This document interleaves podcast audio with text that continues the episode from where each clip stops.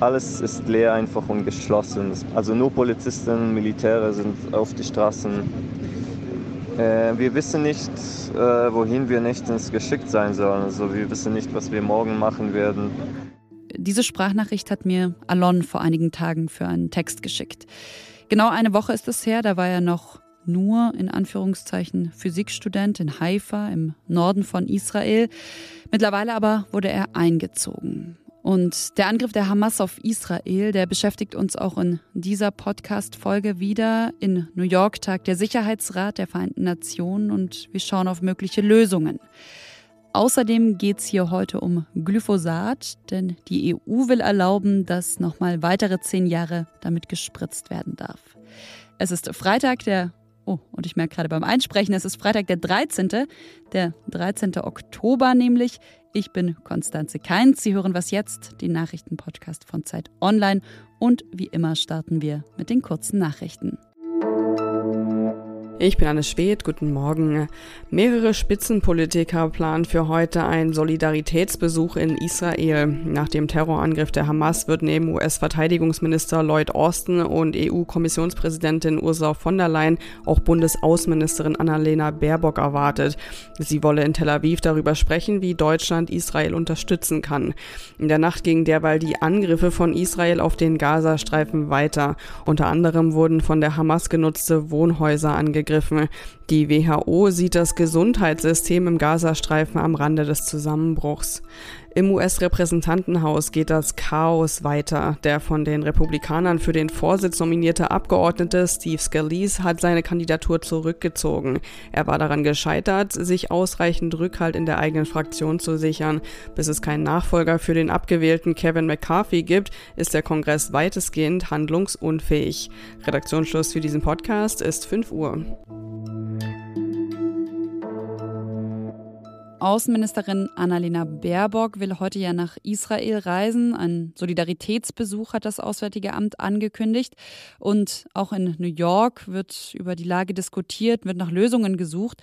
Und zwar beim Sicherheitsrat der Vereinten Nationen. Die UNO, die Vereinten Nationen bleiben der wichtigste globale Akteur, wenn es darum geht, nach Lösungen für Kriege und Konflikte zu suchen. Und nach dem Angriff der Hamas auf Israel ist der Sicherheitsrat der Vereinten Nationen ja schon Anfang dieser Woche zu einer Sitzung zusammengekommen. Für heute hat Brasilien, das Land hat nämlich gerade den Vorsitz im Sicherheitsrat, nochmal eine Sitzung zum Nahostkonflikt angesetzt. Julian Heißler berichtet für Zeit Online aus den USA und auch immer wieder über die Vereinten Nationen. Hallo Julian. Hallo, guten Morgen. Was sind denn die Erwartungen an diese Sitzung heute? Also man muss ja sagen, dass bei der vergangenen Sitzung konnte man sich noch nicht mal darauf einigen, den Angriff zu verurteilen. Was, was erwartest du dir von heute? Ehrlich gesagt nicht viel mehr, denn an den Positionen hat sich ja nicht viel geändert. Der Grund dafür ist anscheinend, dass die USA auf eine starke Verurteilung des Angriffs gedrängt haben, während andere Staaten eher quasi eine beidseitige Distanzierung der UNO durchsetzen wollten. Der US-Diplomat Robert Wood, der an der Sitzung teilgenommen hat, gesagt hat, man könne sich wohl denken, ohne dass er sagt, welche gemeint sind. Und damit meinte er offensichtlich Russland. Und wenn wir uns jetzt mal so insgesamt das Verhältnis Vereinte Nationen und Israel anschauen, was für einen Stand hat Israel da? Israel hat keinen sehr guten Stand bei den Vereinten Nationen. Das hängt vor allem an der Generalversammlung, wo alle Mitgliedstaaten vertreten sind. Und da hat im vergangenen Jahr Israel 15 Resolutionen auf sich gezogen und der Rest der Welt 13. Das heißt, da gibt es ein gewisses Ungleichgewicht. In der Generalversammlung gibt es eine große Mehrheit der Staaten, die quasi ein Anti-Israel Resolution immer mitträgt, weil diese Resolutionen gerne antikolonialistisch begründet werden. Und das äh, sorgt dafür, dass es eine Solidarisierung des globalen Südens gegen Israel gibt mit den arabischen Staaten. Und so kommen immer diese breiten Mehrheiten gegen Israel in der Generalversammlung zustande. Das hat schon eine lange Geschichte. In den 70ern haben die Vereinten Nationen mal eine Resolution verabschiedet, die da hieß, Zionismus ist Rassismus. Das war für Israel ein ziemlicher Schock. Der Israel hatte eigentlich immer ein gutes Verhältnis zu den Vereinten Nationen gehabt. Schließlich ist die Gründung des Staates geht ja auf eine UNO-Beschluss zurück. Fairerweise, diese Resolution wurde irgendwann zurückgezogen, Anfang der 90er, aber die Nachwirkungen sind bis heute da. Und äh, wenn wir jetzt nochmal nicht ganz so weit zurück, nicht bis in die 70er Jahre schauen, sondern zum Beispiel ins vergangene Jahr, was für ein eine Resolution gegen Israel fällt dir da ein? Es gab eine Resolution beispielsweise im November über die Besetzung der Golanhöhen und dass diese äh, Besetzung aus äh, Sicht der Generalversammlung illegal sei. Die Themen kommen eigentlich immer wieder auf. Nun gibt es viel an der israelischen Siedlungspolitik, zu kritisieren. Aber wenn man sich das, das Menschenrechtszeugnis von Israel neben das möglicherweise von Nordkorea legt, fällt schon auf, dass da ein gewisses Ungleichgewicht ist. Wie gesagt, Israel 15 Mal mit Resolutionen belegt, Nordkorea einmal. Siehst du denn trotzdem Möglichkeiten, dass die UNO jetzt vermitteln kann? Die UNO kann an der politischen Seite relativ wenig tun.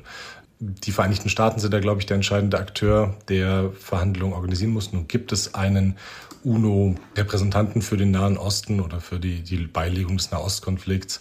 Äh, wenn die USA wollen würden, könnten die den natürlich mit einbinden, wenn es um solche Verhandlungen geht. Die Frage ist, ob das für Israel angesichts der vergangenen Jahre akzeptabel wäre.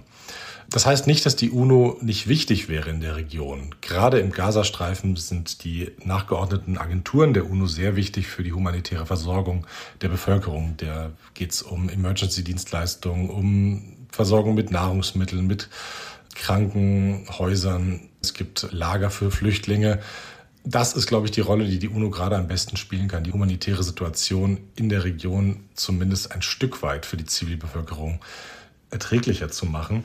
Das wird jetzt allerdings erschwert durch die israelische Blockade des Gazastreifens dass es im Moment äh, nicht möglich ist, Staff und Supplies, also Mitarbeiter und Versorgungsmaterialien in den Gazastreifen zu bringen. Und wir werden, so wie wir das die letzten Tage gemacht haben, auch in den nächsten Tagen natürlich auf Israel schauen. An dich aber erstmal vielen, vielen Dank für das Gespräch, Julian. Viele Grüße nach Washington, oder? Richtig, vielen Dank für die Zeit. Und sonst so?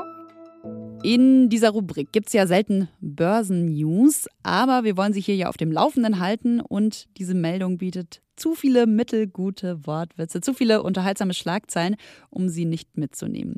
Ich zitiere mal ein paar, vielleicht kommen Sie drauf, worum es geht. Aus den Latschen gekippt. Finanzwelt meets Fußbett.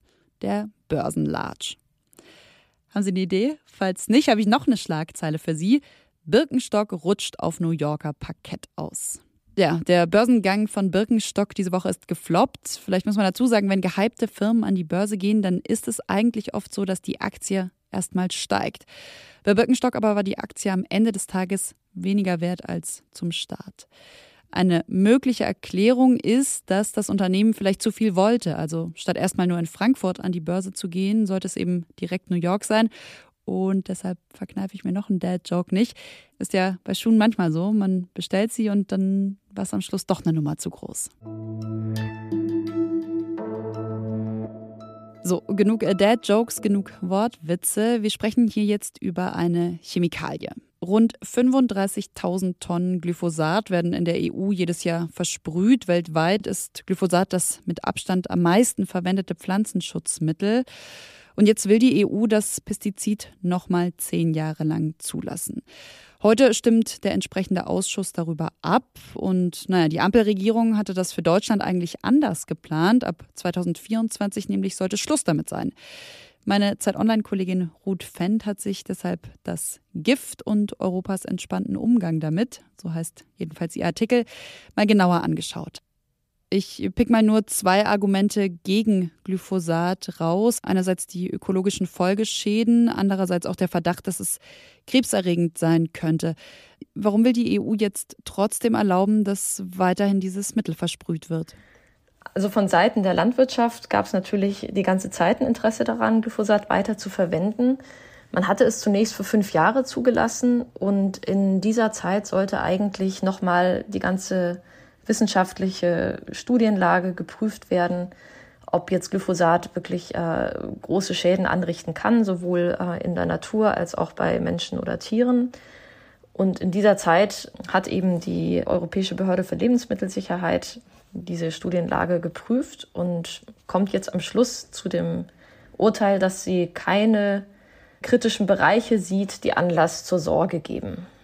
Wenn wir jetzt mal nach Deutschland schauen, dann ist es ja auch sehr ungewöhnlich, was diese Woche passiert ist. Da hat sich Bayer selbst an den Bundestag gewendet mit einer Petition, um für die Weiterverwendung seiner Produkte zu werben.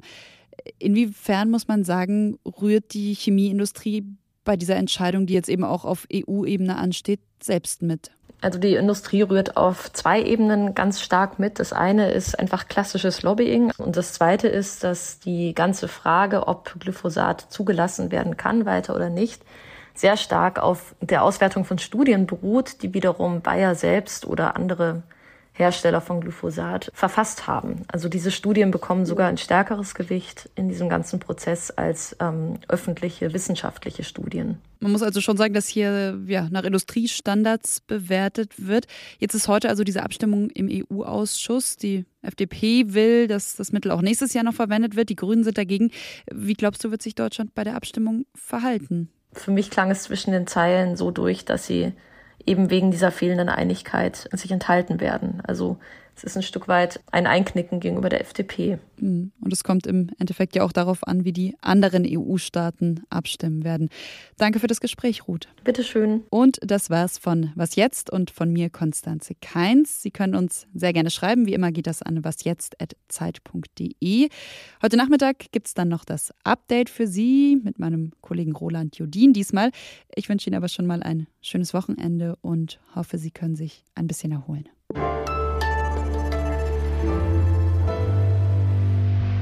Ja, dann laufen wir jetzt und ich habe so 10 Zentimeter vom Hund, äh, Hund, genau, vorm Mund.